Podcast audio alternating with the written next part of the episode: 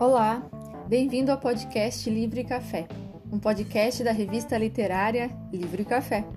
O nosso endereço é www.livroecafé.com. Eu sou Francine Ramos e hoje o nosso assunto é Mrs. Dalloway, de Virginia Woolf.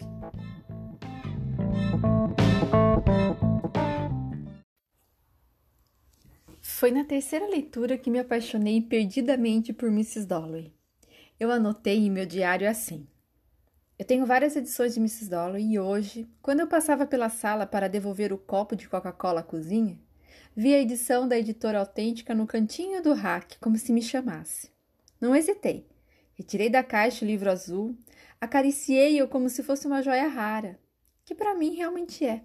Senti o cheiro do livro novo, as folhas delicadas, e li as primeiras linhas, tão famosas e a sensação foi como se eu estivesse embarcando numa nova experiência, difícil de nomear. Abre aspas. A senhora Dalloway disse que ela mesma ia comprar as flores, porque Lucy estava ocupada e Mrs. Dalloway se sentiu tão feliz na rua, sentindo o cheiro da cidade, o movimento de pessoas indo e vindo. E pensou em Peter Walsh, que no ano passado perguntou se ela estava sonhando com vegetais. Ela respondeu que preferia homens a couves-flores. Ela não se lembrava bem e talvez mantinha a presença dele em seus pensamentos por conta das cartas sem graça que ele enviava da Índia. Como isso era estranho!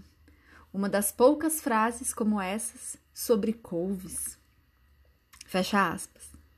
E assim começa um dos melhores romances de todos os tempos. Qual é a sua moradia? Abre aspas. Pois tendo morado em Westminster, por quanto tempo agora? Por mais de 20 anos. A gente sente. Clarissa não tinha dúvida, até no meio do trânsito ou acordando no meio da noite. Uma calma ou uma solenidade diferente, uma parada indescritível, uma suspensão. Mas podia ser o seu coração afetado, diziam, pela influenza. Antes de o Big Ben soar, ai, alto ele rimbou, Primeiro um aviso musical, depois a hora, irrevogável. Os círculos de chumbo dissolviam-se no ar. Fecha aspas. Clarissa Dalloway caminha pelas ruas de Londres e fica admirada por Westminster, um lugar que ela conhece bem e mesmo assim não deixa de se encantar. A calma ou uma solenidade. E quando pensamos na própria Virginia Woolf, também podemos ter a sensação de calma ou de solenidade. Um porto seguro, quando as águas da vida ficam turbulentas. Virginia Woolf é a minha Westminster. O romance Mrs. Dalloway foi publicado pela primeira vez em 1925, na Inglaterra e nos Estados Unidos simultaneamente. A princípio, a história seria um conto chamado A Senhora Dalloway em Bond Street. Porém, em 1922, Virginia Woolf registra em seu diário que Mrs. Dalloway será um romance. Um estudo da insanidade do suicídio. O mundo visto pelo são e pelo insano, lado a lado. Quando li Mrs. Dalloway pela primeira vez, essas nuances não ficaram claras. Talvez pela minha inexperiência em livros assim, o tal fluxo de consciência, mas foi uma leitura válida, por eu ter percebido o ritmo do romance, por eu ter deixado as palavras, as frases, cada parágrafo fluírem como um rio tranquilo, sem me importar com suas curvas, as nuances obscuras e algumas pedras, o não entender, no meio do caminho. Então, recentemente, vivi a terceira experiência de leitura e a considero a mais completa. Incrivelmente na hora certa, como se o Big Ben tivesse soado para mim. Quando Clarissa Dalloway cruza a Victoria Street, ela está enamorada por Londres e eu, como leitora, por Virginia Woolf. Há tantos temas numa única página: a guerra, a solidão, a vida, a cidade, a política, a amizade, a festa. Tudo isso fazendo parte do pensamento da senhora Dalloway, da narração de Virginia Woolf e o tal fluxo de consciência.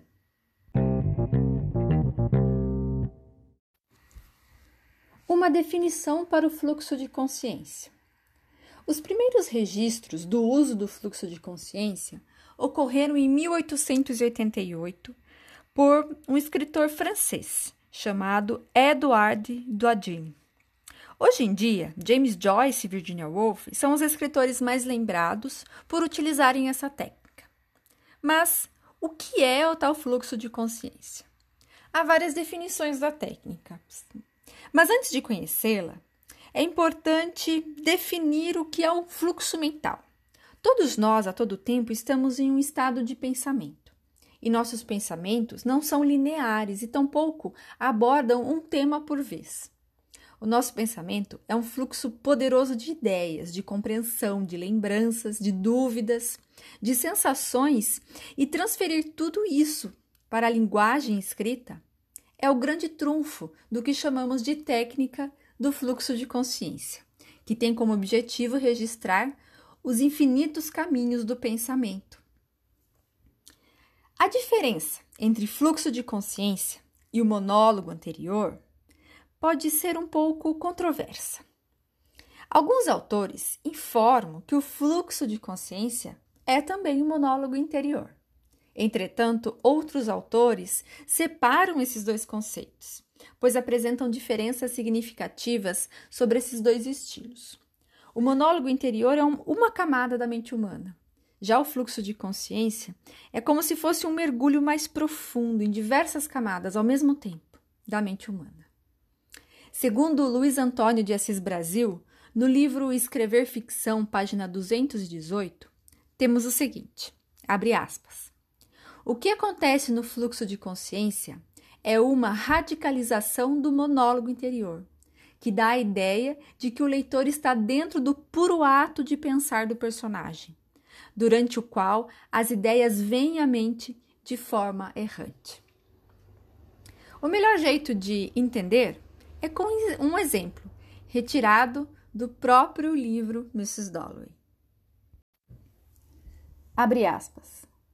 Que tolos somos, pensou, cruzando a Victoria Street, pois só os céus sabem por que a amamos assim, o quanto a vemos assim, inventando-a, erigindo-a à nossa volta, demolindo-a, criando-a do nada a cada instante. Mas as mais esfarrapadas das esfarrapadas, as mais decaídas das infelizes que se sentam nos degraus das casas, a bebida, a sua ruína, sentem a mesma coisa. Não é algo que possa ser administrado. Estava certa disso. Por leis do parlamento, por esta precisa razão. Elas amam a vida. No olhar das pessoas, na marcha, no passo, na pressa, na gritaria e no alarido, nas carruagens, nos carros, nos ônibus, nos furgões, no sacolejo e no passo arrastado dos homens sanduíches, nas fanfarras, nos realejos, no triunfo e no frêmito e no insólito e intenso zumbido de algum aeroplano. No alto estava o que ela amava, a vida. Londres, este momento de junho. Fecha aspas. Neste trecho, referente à página 6 da versão da editora autêntica, com tradução de Thomas Tadeu, Podemos observar o fluxo de consciência construindo uma visão de Londres até chegar no pensamento de Clarissa, e de repente percebemos que tudo o que foi dito nesse trecho também compreende o pensamento dela. É isso o fluxo de consciência. E se você ainda achou difícil, não se preocupe, pois ler Virginia Woolf é muito além da compreensão de qualquer técnica.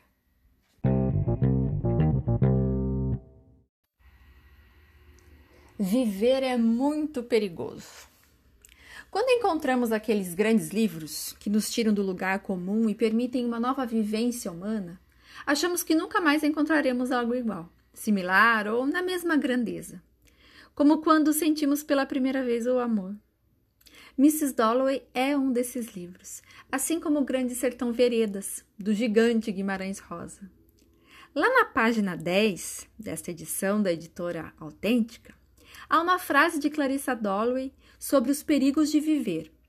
Um sentimento também demonstrado por Riobaldo, o sertanejo protagonista de Grande Sertão Veredas. Ele, durante sua maravilhosa narrativa, utiliza diversas vezes a frase: Viver é muito perigoso. Sabe as palavras de Guimarães, que Virginia Woolf também usa por meio de sua protagonista. Abre aspas. Não diria de ninguém no mundo agora que era isso ou aquilo. sentia-se muito jovem, ao mesmo tempo indescritivelmente envelhecida. Passava como um bisturi através de tudo, ao mesmo tempo ficava do lado de fora assistindo.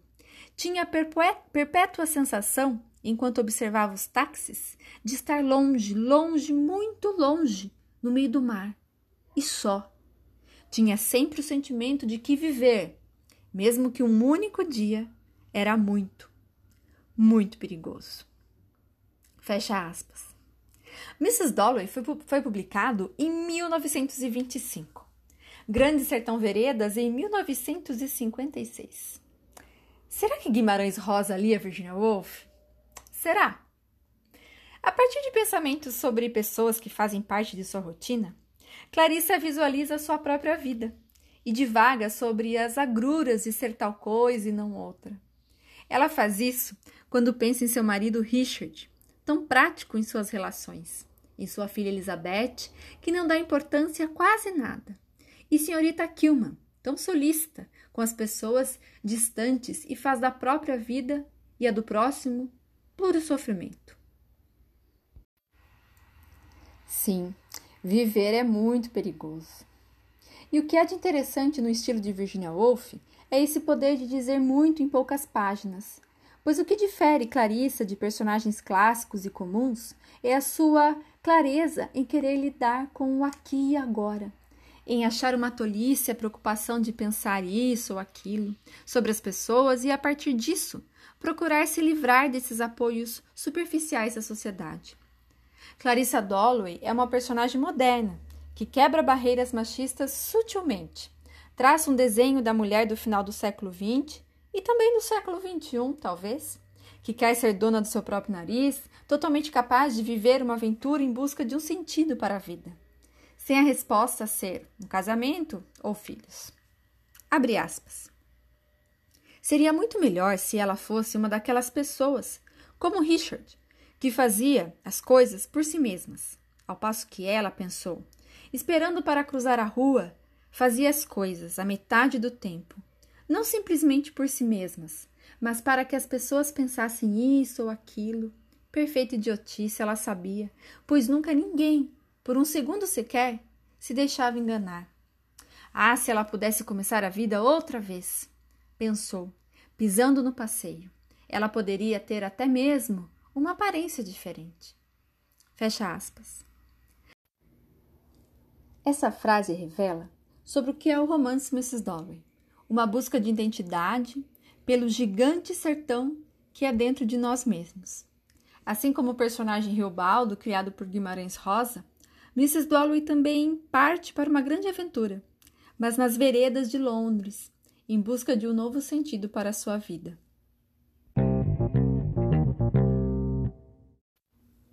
Falando em grego.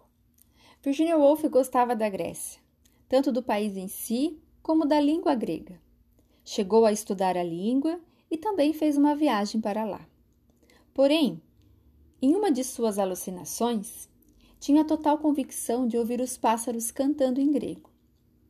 No romance Mrs. Dalloway, a língua grega aparece por meio do personagem Septimus, que beira a loucura, que vive num mundo particular, interessante para ele, estranho para quem o vê parado, olhando para o nada, num banco qualquer de Londres. Septimus aparece no romance no momento em que Mrs. Dalloway está comprando as flores. Com o recurso do aeroplano e do suposto carro da rainha cruzando a cidade, Virginia Woolf tira o leitor do cenário da floricultura e o leva para as ruas de Londres e para algumas pessoas que, como Clarissa, observam o movimento da cidade. Ele está passeando com a sua mulher e sente vontade de cometer suicídio. Porém, o que não o deixa concluir a tarefa, bastante macabra, é a sua própria mente, que está distraída. Lucrésia Warren Smith, esposa de Septimus, tenta sem sucesso a todo momento tirar o marido dos devaneios, por recomendação médica. Mas parece que ela faz isso não para ajudá-lo, mas por não querer mostrar para as outras pessoas que o seu marido está louco. A busca de Septimus é por alguma coisa que lhe dê segurança, Não há uma frase clara sobre isso. É apenas uma observação, uma constatação. Pois quando o texto de Virginia Woolf mostra os sentimentos de Septimus, revela uma grande profundidade de compreensão da vida. Diferente do que é revelado pela personagem Lucrécia, que em vão não consegue ajudar o marido. Por ele, não há motivo para ajuda. Ele quer deixar sua mente livre até o fim, até descobrir alguma verdade, mesmo estranha, mesmo que o preço seja a sua paz mental. Mora um certo sentido de liberdade em Septimus, que é tirada pelas exigências de sua mulher, que pode representar as posturas que a sociedade crê ser certa ou errada. A forma como ela o faz voltar para a realidade é dizer: olha, olha, e aponta para alguma coisa concreta.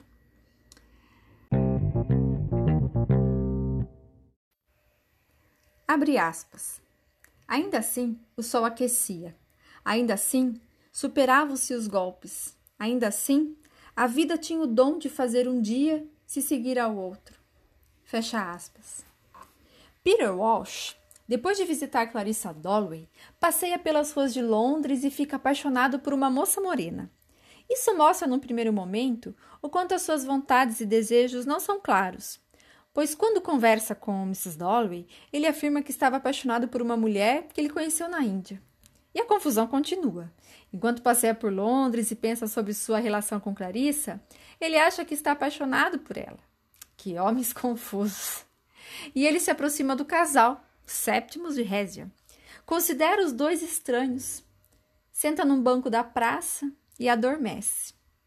Nos sonhos, temos a figura do caminhante solitário como um homem que caminha em busca de algo que nem mesmo ele sabe, que pode ser entendido como uma fuga, um escudo para não enxergar a tragédia que lhe aconteceu. Porém, toda essa busca, as paixões repentinas, revelam a sua tentativa de aprender, de escapar de uma vida solitária. Mas é em vão. Esse passeio de Peter Walsh aproxima muito o leitor do personagem. A princípio pensamos uma coisa, afinal outra. É como conhecer uma pessoa, ter uma primeira impressão ruim e depois perceber o engano, por meio da certeza de estar perto de uma pessoa interessantíssima. Isso não acontece apenas com Peter. Os outros personagens também causam essa impressão complexa, que vão mudando à medida que viramos a página. Lucrésia que a princípio parecia apenas preocupada com as aparências, com a imagem de louco que o seu marido revelava, mostra, a partir da página 66, uma enorme tristeza pela vida que ela leva e por ter abandonado a sua cidade natal, Milão, para viver em Londres, uma cidade que ela não gostava, com um marido que vive numa outra realidade. Até aqui, falamos sobre o que ocorre até a página 100, mais ou menos. A narração continua intercalando o personagem Peter e o casal Smith. A grande pergunta do momento é: de que forma a loucura de Septimus se mistura à rotina de Mrs. Dalloway?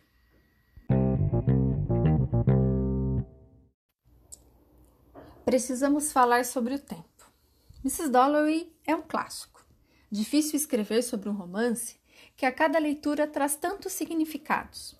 Isso é uma característica né, de um clássico, porque o tempo passa, a vida passa, outros moldes de vida surgem e a história registrada por Virginia Woolf continua atual, impregnada de sentidos complexos que, ao entendê-los, se tornam simples e iluminadores. Septimus é um personagem muito importante. E apesar dele não conhecer a senhora Dalloway, é o destino da vida dele que cruza com os sentimentos de Clarissa durante a tão esperada festa. Peter também é um personagem fundamental, que desenha a personagem de Clarissa, mesmo mostrando uma fragilidade com seus próprios sentimentos. No romance, tudo funciona como a vida lá fora, vista por uma janela num dia de chuva. Parece que Clarice está ali, parece que os próprios personagens dizem isso ou aquilo. É uma certeza que percorre cada linha escrita pela Virginia Woolf por um motivo tão mágico quanto a própria literatura e os gênios que a escrevem. Pois há muitas páginas e histórias que não fazem parte da rotina de Clarissa Dalloway. Porém, Há um trecho que afirma ser possível sim, estar em tudo. Abre aspas. Mas ela dizia, sentada no ônibus que subia a rua, que sentia presente em toda parte, não aqui, aqui, aqui, e batia nas costas do banco, mas por tudo. Fecha aspas. O que também está em tudo, então, é o tempo. O tempo é como um personagem na história. Aliás, a primeira ideia para o nome do romance era As Horas. O que ocorre é que Clarissa Dalloway vai dar uma festa. Por isso foi comprar as flores e precisa organizar todas as coisas para o evento. Paralelo ao dia da protagonista, há outros personagens com compromissos em Londres. Richard Dalloway tem um almoço para ir, Résia e Septimus vão a um consultório médico, Peter, que retornou da Índia, precisa consultar advogados. E eles se esbarram, entre aspas, pela cidade em pequenas situações, na praça, na calçada. Até o barulho de uma sirene permite que os personagens levem suas mentes para outros lugares, como uma luz que acende e traz uma revelação. Algumas belas e outras não. Abre aspas. De qualquer maneira, o fato de que um dia se segue ao outro, quarta, quinta, sexta, sábado, de que vamos despertar pela manhã, ver o céu, andar pelo parque, e depois, de repente, a chegada de Peter, depois essas rosas, isso bastava. Frente a isso, a morte era inacreditável. O fato de que isso deva acabar e ninguém no mundo inteiro ficaria sabendo como ela tinha amado tudo isso como cada um, cada instante. Fecha aspas. E assim retomamos o trecho. Tinha sempre o sentimento de que viver, mesmo que um único dia, era muito perigoso. Mrs. Dalloway é um romance que se passa em um único dia. E neste único dia, a vida de várias pessoas são transformadas e afetadas de diversas maneiras, fazendo com que o tempo, as horas, seja também um protagonista. E se falamos de uma vida inteira em um único dia, falamos também do amor e de um dos momentos mais singelos da história. Quando Richard, marido de Clarissa, ao voltar de um almoço passeando por Londres, decide comprar um presente para ela. Ele compra flores e, durante o caminho para casa, ansioso por entregar as flores, o Sr. Dalloway pensa no amor que ele sente por sua mulher. Abre aspas. Chega uma hora em que não é mais possível dizê-lo. Somos muito tímidos para dizê-lo, pensou, embolsando suas duas ou três moedas de troco e tomando, com seu enorme buquê apertado contra o peito, a direção de Westminster, para dizer sem rodeios e com todas as palavras, não importando o que ela fosse pensar dele, estendendo-lhe as flores. Eu te amo. Por que não? Realmente era um milagre quando se pensava na guerra e nos milhares pobres de coitados, com toda uma vida pela frente, jogados numa vala comum, já quase esquecidos. Era um milagre. Aqui estava ele, caminhando por Londres para dizer a Clarissa, com todas as palavras, que a amava. Fecha aspas. Além desse parágrafo, Outros seguem nesta linha de Richard querer dizer a Clarissa que a ama, o perder a timidez e o milagre que é amar. Essa passagem me fez pensar nas urgências das relações e sentimentos nos dias de hoje, nas próprias histórias contadas na televisão, nos filmes, pessoas que se encontram e dizem eu te amo, como se dissessem me dá um refrigerante. Banalizamos palavras fortes, que ao dizê-las devem preencher qualquer espaço e sentido de vazio do nosso mundo, do nosso tempo. Quando Richard entra na sala e vê Clarissa, tem a certeza de seu amor por ela. Ou seja, o amor primeiro aconteceu. Primeiro se sentiu em toda a sua plenitude para depois chegar o desejo de dizer as tão lindas palavras eu te amo. Felicidade é isso de sentir, vivenciar e depois, se quiser dizer. Que o mundo pare de inverter as coisas, que pare de refletir tanto vazio desesperado.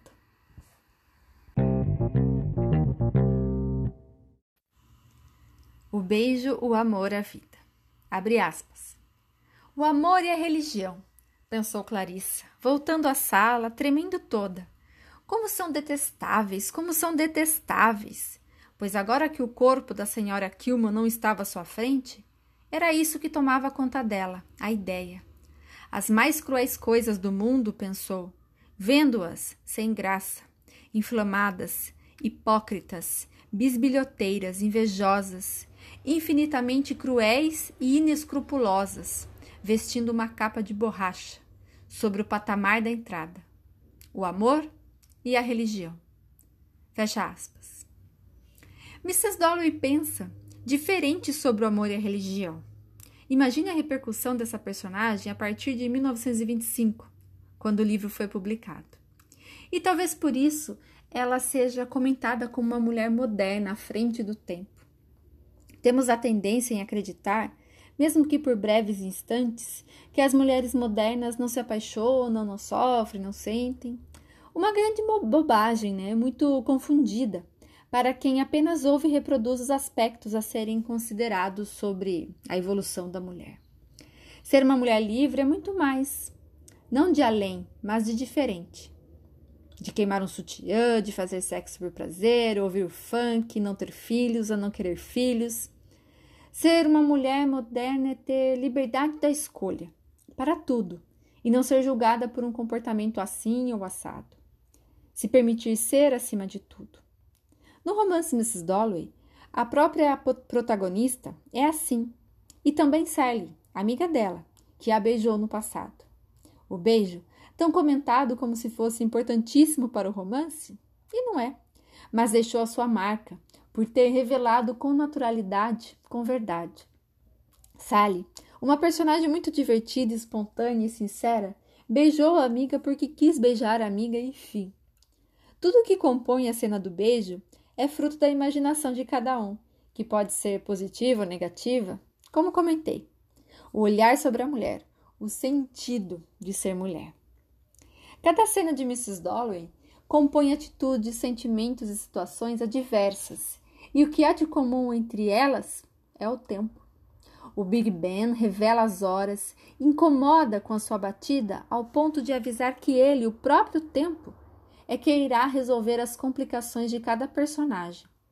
Assim, a leitura flui de uma forma que o leitor não se preocupa com as soluções dos problemas, como num romance policial e sim abre os olhos, porque percebe que cada frase do texto é capaz de transformar a realidade da obra e a sua própria realidade. Os personagens sentem amor, ódio, raiva, felicidade, tristeza, depressão, medo, insegurança, solidão, querem viver e querem morrer.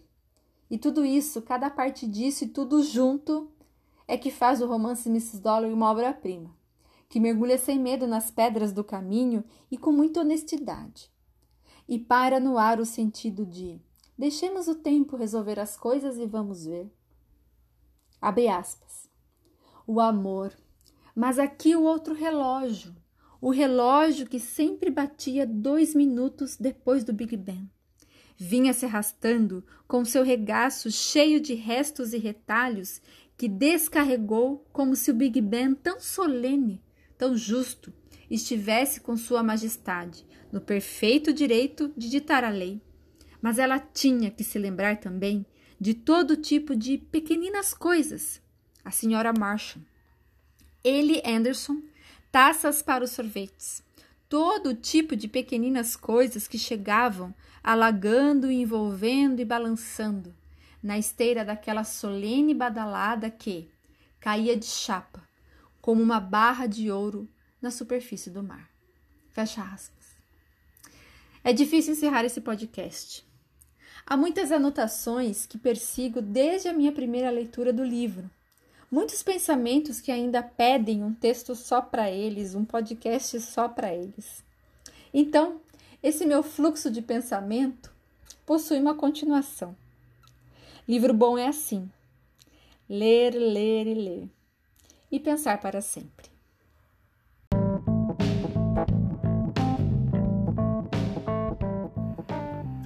E chegamos ao fim de mais um podcast. Se você gostou, aproveite para visitar nosso site www.livroecafé.com, pois lá tem muito mais sobre Virginia Woolf e outros grandes escritores também. Ah, e nós também estamos nas redes sociais. Procure por Livre Café tudo junto, que você irá nos encontrar no Facebook, no Instagram. Se quiser mandar dicas, sugestões e outros assuntos relacionados à literatura, use nossas redes sociais ou escreva para contato@livrecafé.com. Até mais, um beijo. Por meio dos livros, todos os caminhos.